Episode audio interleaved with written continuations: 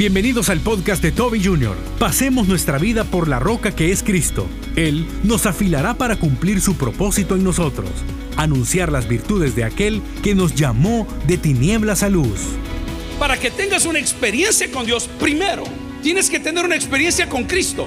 Si no tienes a Cristo, no tienes a Dios. Aunque tengas la Biblia en diferentes versiones en tu casa, no tienes a Dios. Porque aquella persona que tiene a Dios en su corazón es una persona filosa. Continúa con nosotros y escucha Afilados y Listos.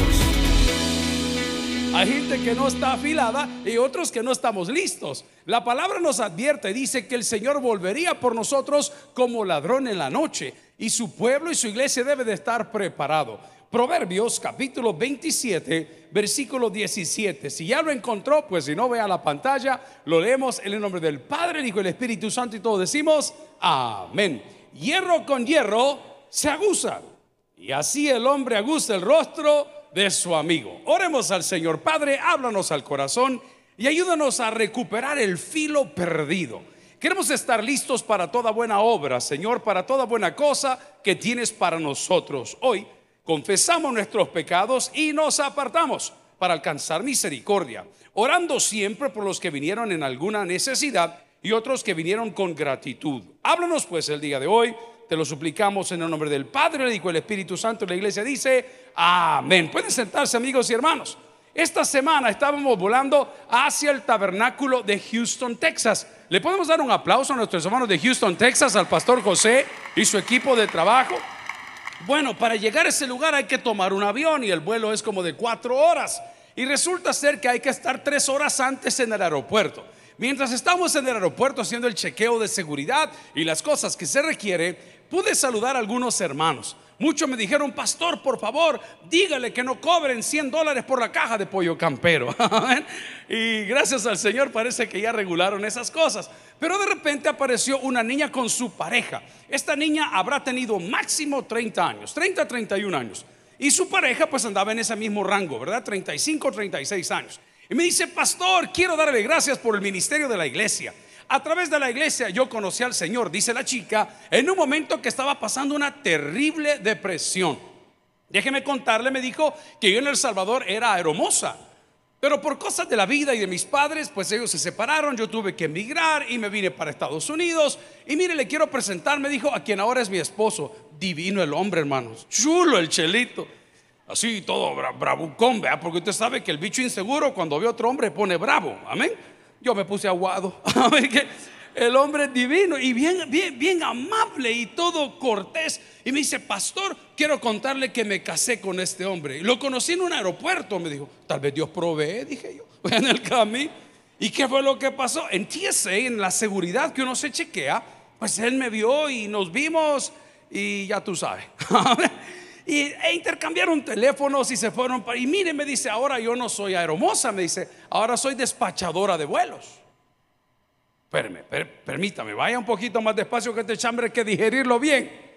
Usted es producto de la separación de sus padres, tuvo que emigrar a Estados Unidos, estaba pasando por una gran depresión, encontró el ministerio de esta su iglesia en la radio a través de las ah, redes, salió de su depresión, conoció a este hombre en el aeropuerto, se casó con este hombre y usted después de ser aeromosa es una despachadora de vuelos. ¿Usted sabe qué responsabilidad es eso?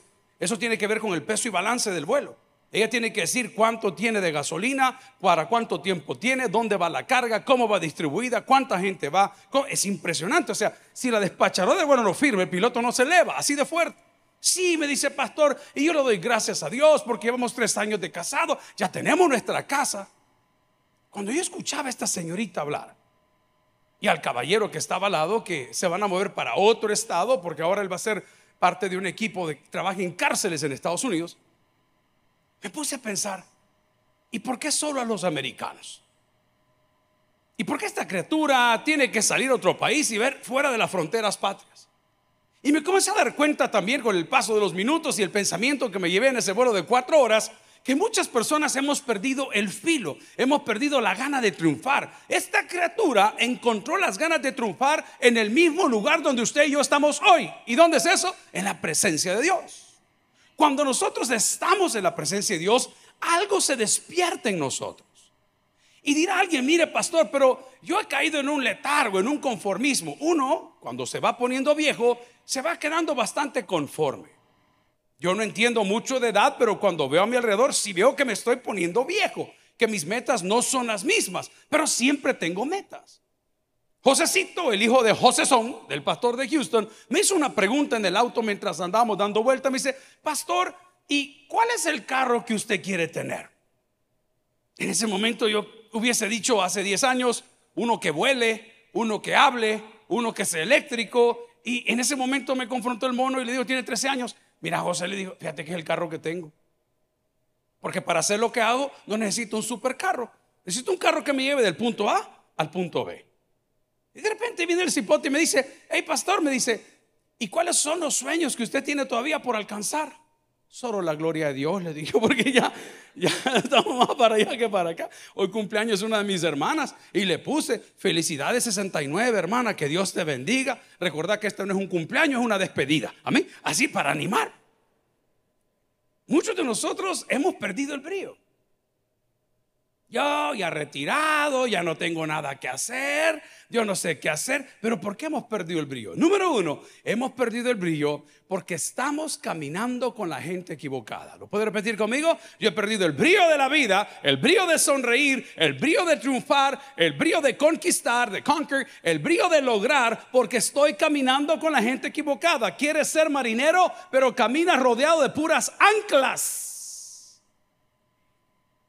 Personas que no tienen visión.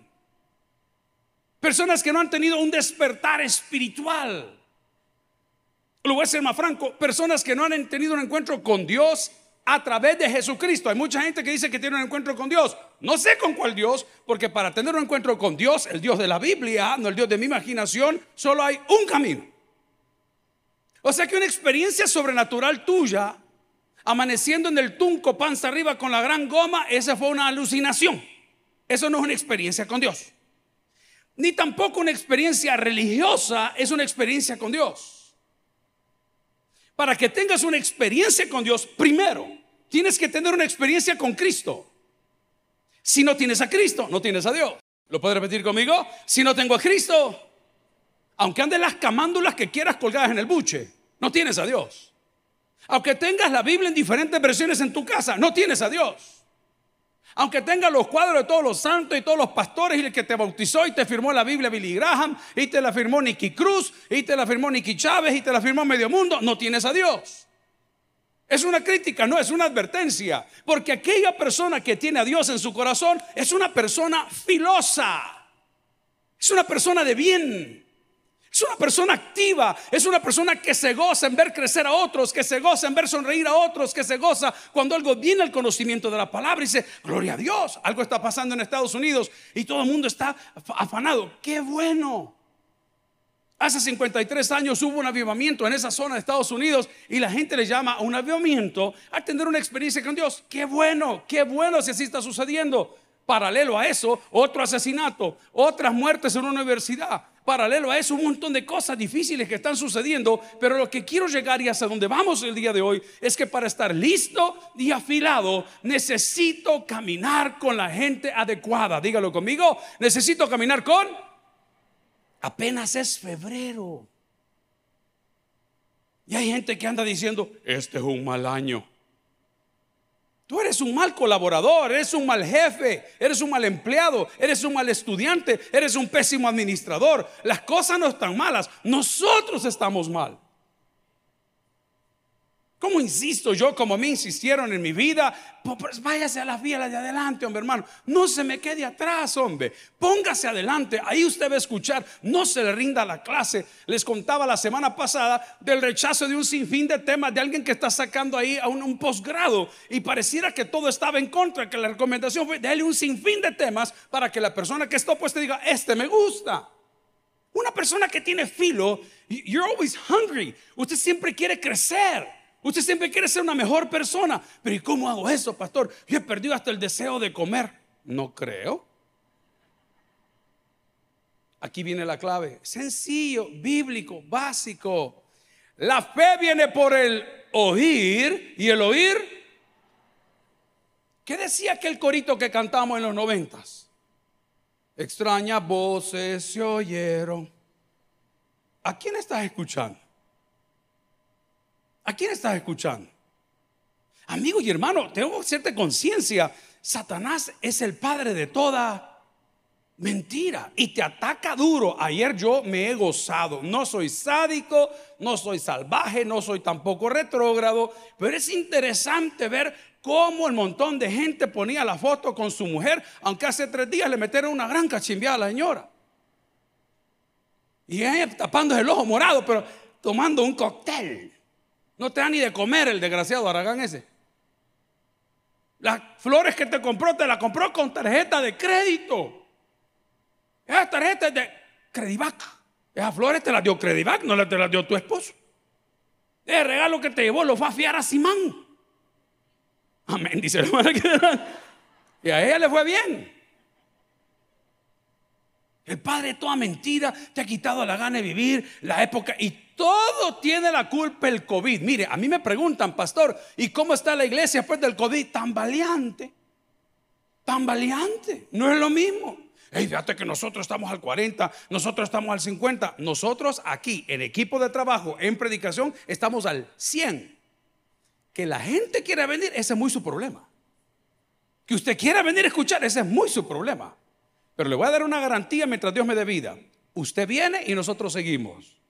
Usted escucha y nosotros seguimos predicando. Porque no dependemos de lo que quiera o no quiera venir. Amigo y hermano, usted va a recuperar su fe, su brillo, su filo cuando camine con la gente adecuada. Vamos al proverbio. Muchos no conocemos este término, ni yo tampoco lo conocía. Lo tuve que buscar en un diccionario y ver los sinónimos y los antónimos. Y el proverbio dice, hierro con hierro, ¿qué dice? Se aguza. ¿Cuál es un sinónimo de aguzar? Sacar punta, sacar filo, pulir. Cuando usted es un jugador de fútbol o de básquetbol, de un deporte de alto rendimiento, usted no va a lograr ser un mejor jugador, tener un mejor puntaje caminando con los mediocres del equipo. Tiene que caminar con el top del equipo. Tiene que comer con el top del equipo. Ay, el joven, mire, pastor, yo me quiero meter a esto, amigo y hermano, por favor, si va a hacer las cosas, hágalas bien. Es por eso que quiero que corra conmigo, hablando de aguzar, al texto de 2 Timoteo, capítulo 2, versículo 1. Y esto nos va a recordar algo muy importante. La Biblia nos llama a sus hijos, además de hijos, soldados. Diga cómo nos llama la Biblia. Además de hijos, nos llama soldados. Su equipo debe de estar listo. Su equipo es su ropa, sus botas, sus pantalones, su cinturón. Su equipo que utiliza para desempeñar lo que sea que hace dentro de esas fuerzas especiales. Dice la palabra, tú pues, hijo mío, que dice, esfuérzate en la gracia que es en Cristo Jesús. Ahí no dice, ora por la gracia que viene de Cristo, no dice, ora para que te caiga del cielo, esfuérzate en la gracia que es en Cristo Jesús. Usted quiere recuperar el filo, camine con la gente adecuada. Abra sus pensamientos a las cosas adecuadas. Hey, la lucha que tenemos no es sencilla. Teníamos de hacer cuatro diferentes prédicas en tres días. Bonita actividad. Fuimos a otra iglesia, se llama Tabernáculo de Avivamiento, Sinaí, allá en Houston, Texas. Muy lindo en la tarde del domingo. Estamos peleando contra el Super Bowl. Se jugó el mundial, vaya, de los gringos el fin de semana. De los Kansas Chiefs estaban dándose duro con todo. Estamos compitiendo contra eso. Y le digo yo al pastor que me llevaba invitado, brother, yo creo que la gente no va a llegar al culto. No tiene una idea. Al terminar el culto me acerqué al pastor Walter y digo, pastor, Usted es un gran pastor. No, pastor, no, no, no, no, permítame decírselo. Usted es un gran pastor. Porque el ambiente, el evento, la fecha, era como para que nadie estuviera en la iglesia. Y la casa de Dios estaba llena. ¿Sabe qué me dice eso? Usted ha hecho un buen discipulado en sus ovejas. ¿Podremos nosotros en algún momento decir lo mismo? Si basta con que tres semáforos se descompongan para que digas, ay no, quizás yo no voy a ir. Mejor voy a ver, llévatelo. Porque como es lo que regalan en la iglesia, competís por una bendición. Ay, yo quizás mejor voy a ver el show de Cocolito, me entretiene más que el pelón que está predicando hoy. ¿Es eso lo que piensas? La palabra nos dice que para poder recuperar ese filo que hemos perdido, debemos de caminar con la gente y luego tenemos que entender qué somos. Lea conmigo 2 Timoteo capítulo 1, perdón, capítulo 2, versículo 1. Tú pues, hijo mío, esfuérzate en la gracia que es en quién, iglesia? En Cristo Jesús. No es en otra forma, no es en otra persona, es en Cristo. No le busques fórmulas alternas o alternativas a tu crecimiento. Tu crecimiento proviene de Dios. Cuando oras, cuando te congregas, ¿cuántos disfrutaron la alabanza el día de hoy? Yo lo mismo, yo le digo, mire pastor, me dijeron a mí, ¿y a quién va a traer para el aniversario? A nadie. Oh, pero sería bueno que hagamos una, una noche de concierto. Hagámosla con el ministerio de alabanza que tenemos. ¿Cuántos dicen amén? Son más que capaces. Dele ese aplauso al Señor, gloria a Cristo. Pero es que mire, de verdad, estamos en esa zona tan linda que ya lo que antes admiramos, no lo admiramos porque Dios nos lo ha prestado hoy aquí.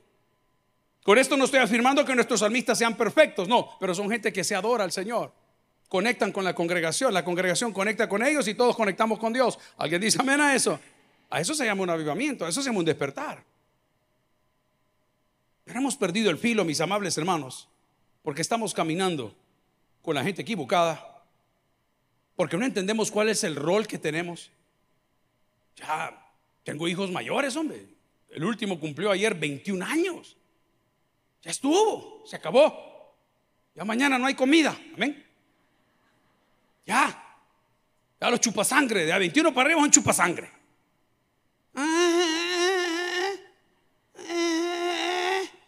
Qué pena, vergüenza les debería dar.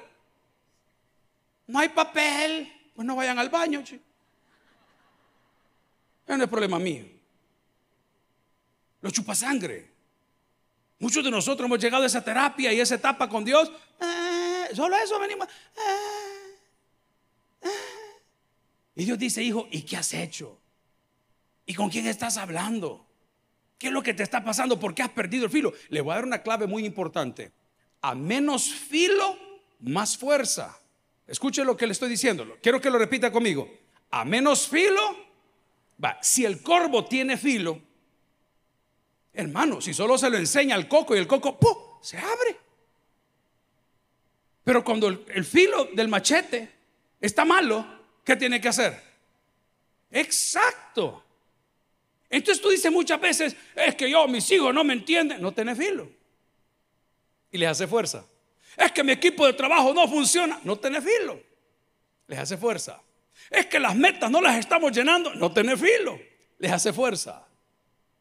A menor filo, mayor fuerza. A mayor filo, menos fuerza. Cuando una persona está determinada en Dios y está filosa en Dios, los espíritus inmundos huyen, las enfermedades se van y los cielos se abren sobre nosotros. Entonces, ¿qué está pasando? Afile su vida, por favor. Deje de hacerle fuerza. Deje de pujar y póngase a trabajar. Oh, Padre bendito. Eh". No. Levántese más temprano. Y cuando ponga sus pies sobre la tierra o la alfombra, las pantuflas que tiene, dele gracias a Dios porque tiene dos pies para ponérselas. Y cuando vuelve el día de hoy cansado de trabajar, dele gracias a Dios porque tiene trabajo. Y si se va a acostar y la señora con que duerme ronca, échela. Vamos a la palabra, hermanos. Por favor, afile el cuchillo, hombre. Si nosotros la Biblia dice que somos, no me deje mentir, por favor, y si lo sabe al final me dice un amén. La Biblia nos llama la sal y la luz del mundo. ¿Alguien lo sabe? Bueno, ¿a quién ayudaste hoy? ¿A quién iluminaste el día de hoy? Bueno, cambiemos de categoría. No solo perdemos el filo porque caminamos con la gente equivocada, no solo perdemos el filo porque no estamos escuchando la palabra del Señor que nos mantiene con ganas de hacer las cosas, sino que estamos perdiendo el filo porque estamos participando en batallas que no nos corresponden. En Hechos capítulo 8 y en Hechos capítulo 1 y en, todos los hechos de los apóstoles, ahí están peleando siempre. Dice, Señor, restaurarás. Era 1.7, 1.6. Restaurarás el poder. Y el Señor le dice, no os toca a vosotros conocer y saber las sazones que están en la sola potestad del Padre. Pero recibiréis poder cuando haya venido sobre vosotros el Espíritu Santo y me seréis testigos. O sea, ya, ya nos dio un trabajo. El poder que usted necesita lo está perdiendo porque está metiéndose donde no lo llamaron. Le doy un ejemplo. Evangeliza a la persona equivocada. Qué fuerte lo que estoy diciendo. Evangeliza a la persona equivocada. Y usted le mete Biblia y le pone esto y le pone otro. Y la persona usted lo rechaza, lo rechaza, lo rechaza, lo rechaza, lo rechaza, lo rechaza. Y usted está empecinado. Es que este tiene que convertirse. Este diablo que le va a caer juego, como dice el apóstol Santiago. Ah, a todos nos dice, perro nos dice el desgraciado. Eh, no termine de leer la Biblia. Les voy a decir una cosa bien importante para usted que es pensante de la abundancia del corazón, vaya, piense y escuche. Ahí se la dejo. Puede retroceder. ¿Qué está pasando con nosotros hoy? Nos metemos en lugares que solo el Espíritu Santo puede tocar. Entonces ya no insista. A menos filo, más fuerza. A más filo, menor fuerza. Usted, ore usted. Para que cuando la gracia de Dios esté sobre usted y usted entre a ese lugar y platique con esa persona, esa persona diga, es que este tiene algo especial. Y de repente esa persona que lo rechazaba y lo rechazaba y lo rechazaba va a levantar un teléfono y decir, hey fulano, no puedes venir a orar por mí. Claro, le dice usted, cuando llegue usted a orar por la persona, diga, Padre, manda fuego sobre este perro. ¿Me entiendes? No va a decir él. A mayor filo, menor fuerza. No se quite la vida. ¿Cuántas suegras hay en la casa del Señor? Ustedes no tienen remedio. Vamos a la palabra. Vamos a Colosenses capítulo 3, que pesadas son en el día del amor. Amén. Esta sección es patrocinada, gracias. Amén. Colosenses capítulo 3, versículo 23. ¿Y qué dice la palabra? Y todo lo que hagáis, ¿qué dice la Biblia? Afilado, hombre. Hey, ¿Hay varones en la casa de Dios? ¿A cuántos no les dieron nada ayer?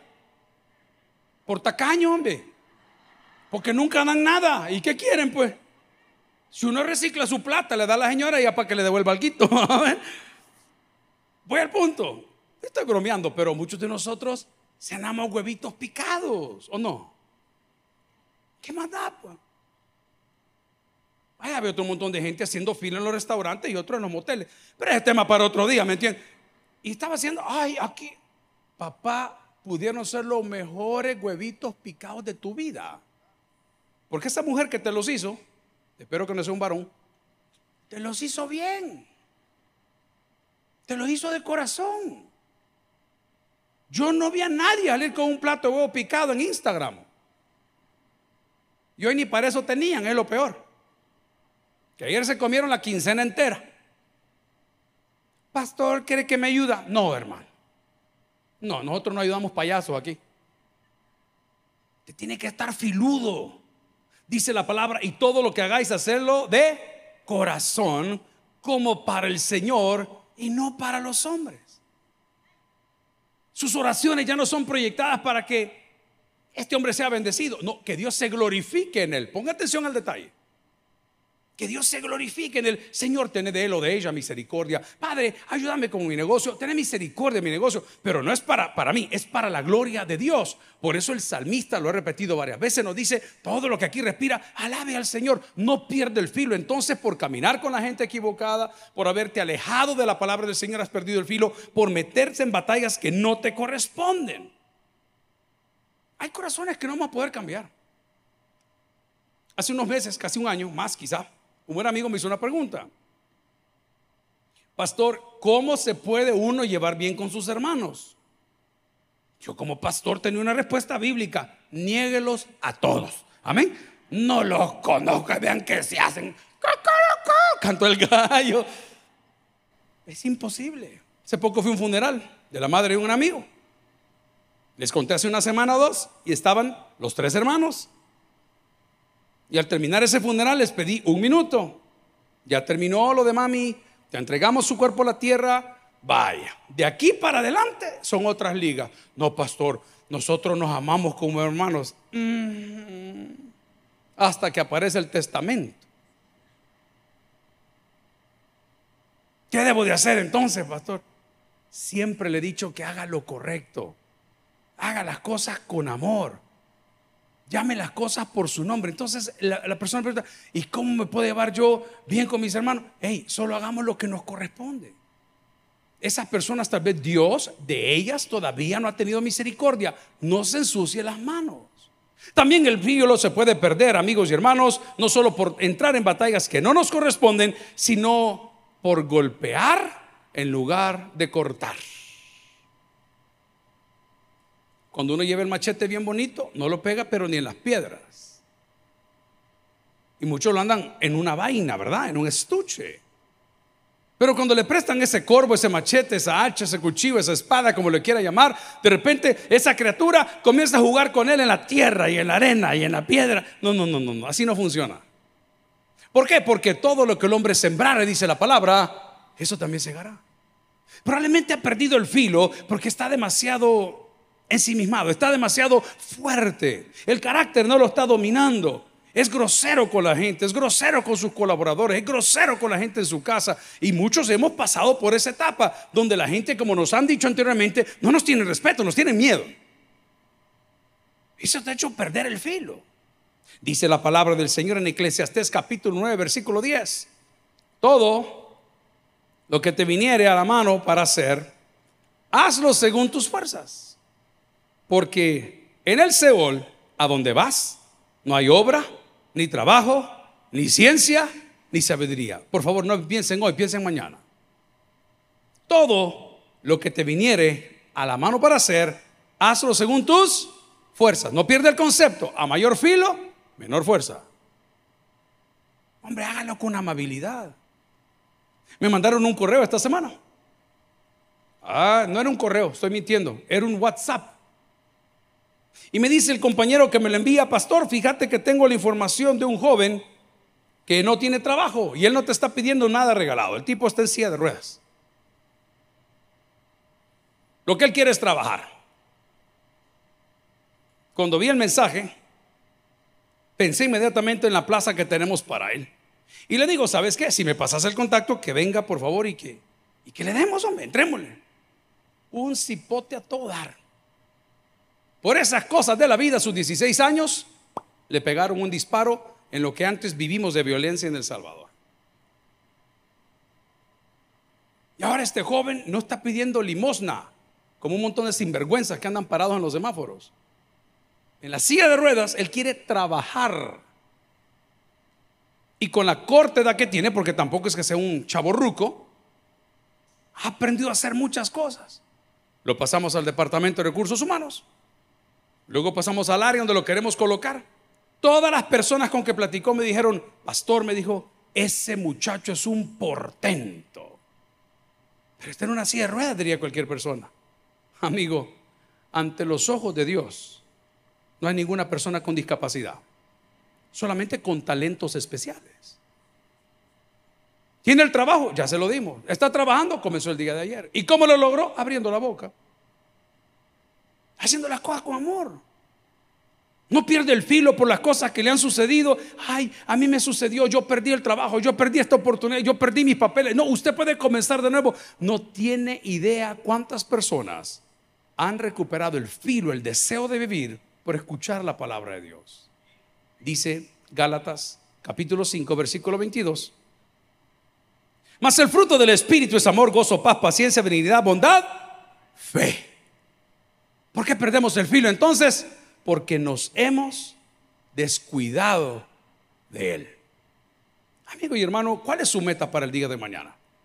Hoy grabamos una entrevista muy bonita.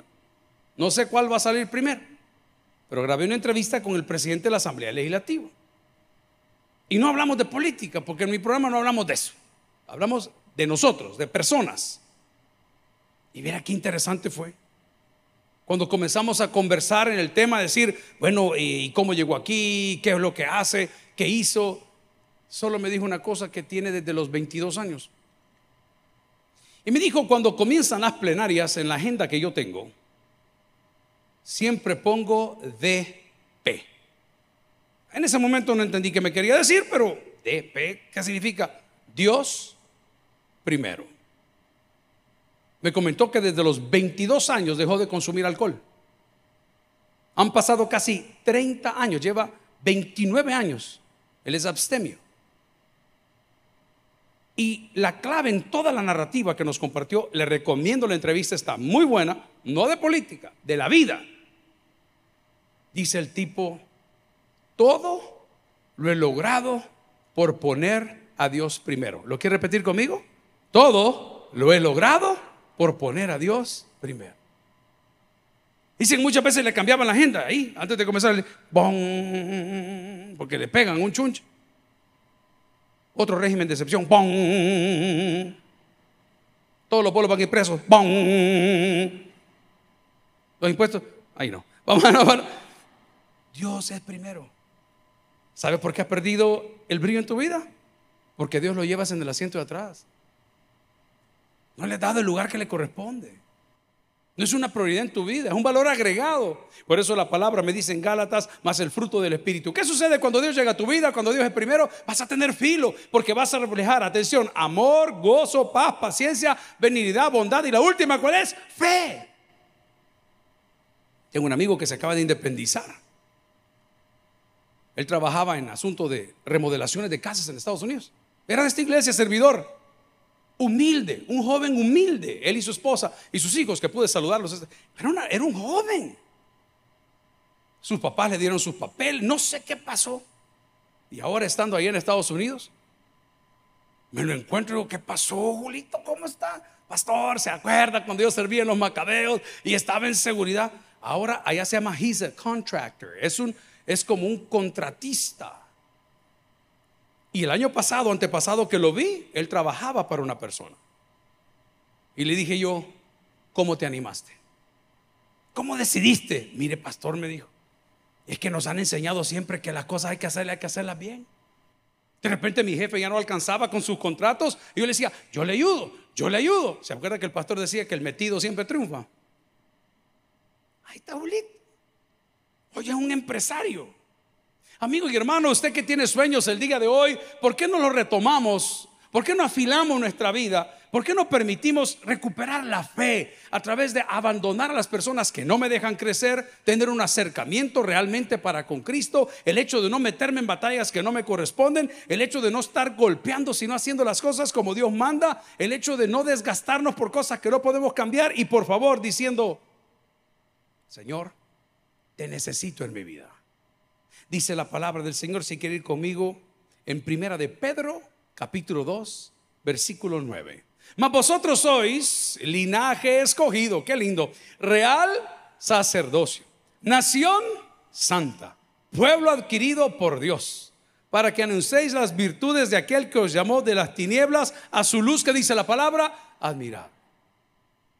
Como tengo tres hijos varones, son aficionados a cosas de varones.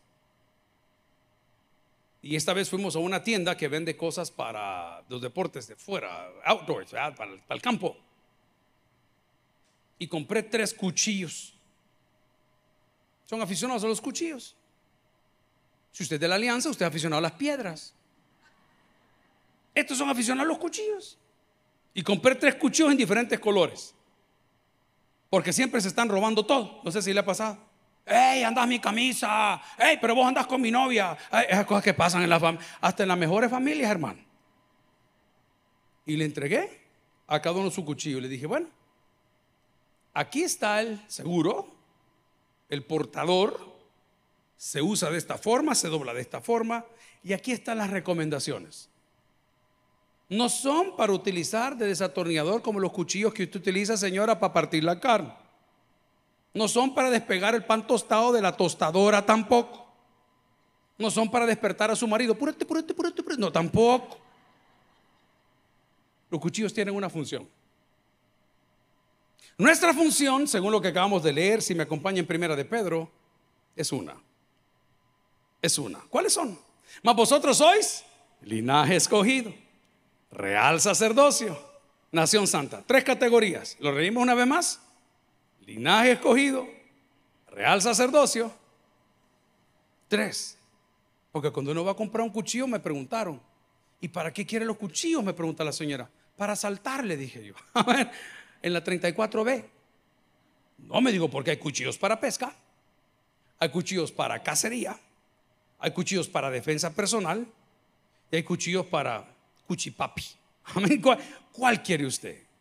Aquí dice la palabra que somos tres categorías. ¿Qué somos? ¿Lo repite conmigo? Linaje escogido, real sacerdocio, nación santa. ¿Cuánto valemos? Leámoslo por favor. Pueblo adquirido por Dios. ¿Y cómo nos adquirieron? Por medio de la sangre de Cristo. ¿Y cuál es la función del cuchillo en la mano de Cristo? La espada de la verdad. ¿Cuál es la función?